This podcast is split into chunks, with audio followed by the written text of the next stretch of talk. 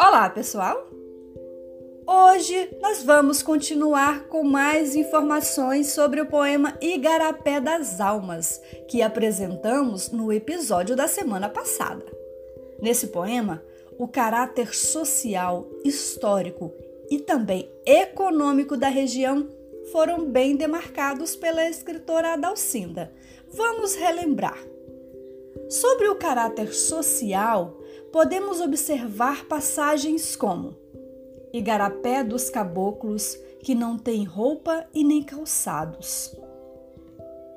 Alguns trechos que demonstram o caráter econômico podem ser evidenciados em trazem lenha, trazem frutas, trazem peixe do salgado, planta, farinha, açaí, trazem tudo para o mercado.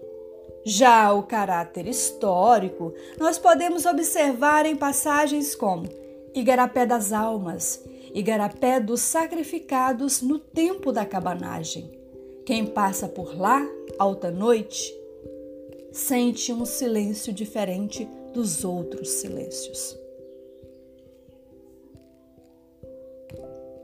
Nos acompanhe, não deixe de nos acompanhar nos próximos episódios, pois apresentaremos uma contextualização histórica mais detalhada, com algumas curiosidades sobre a construção deste poema Igarapé das Almas.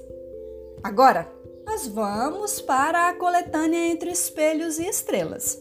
Hoje nós temos o poema Maternal, que será apresentado por Samara Mariano, estudante do curso de Letras do Instituto de Estudos do Xingu Unifespa, e pesquisadora do Grupo de Estudos e Pesquisas Escritoras Paraenses, UJPEPS. Vamos lá! Maternal. Na solidão, meu filhinho, só tu me acompanhas. Se o dia amanhece molhado e friorento, e no leito o meu corpo rola solitário, e eu começo a chorar como as plantas no inverno, quando lhes roubam dos pés a planta que amam. Basta que tu suspires no paraíso para eu sentir radiante a sensação de um dia de paz. Quando vêm as amigas, eu canto e sorrio, mas logo elas se vão e nem compreendem a distância da tarde que fica em meu peito e a linguagem de fuga do meu riso e do meu canto. E eu sigo na estrada dos mundos sozinhos. Ninguém para curar meus pés machucados.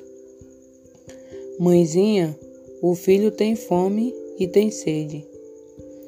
Perdão, meu anjinho, que susto, meu Deus. Eu pensei que estivesse sozinha, sozinha.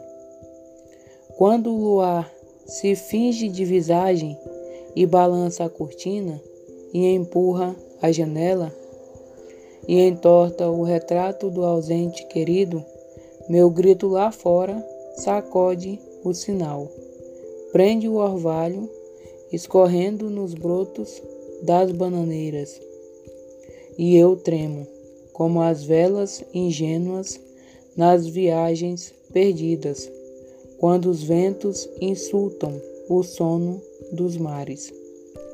Meu desejo é correr, pular a janela úmida, pisar lá fora, a terra nua e livre.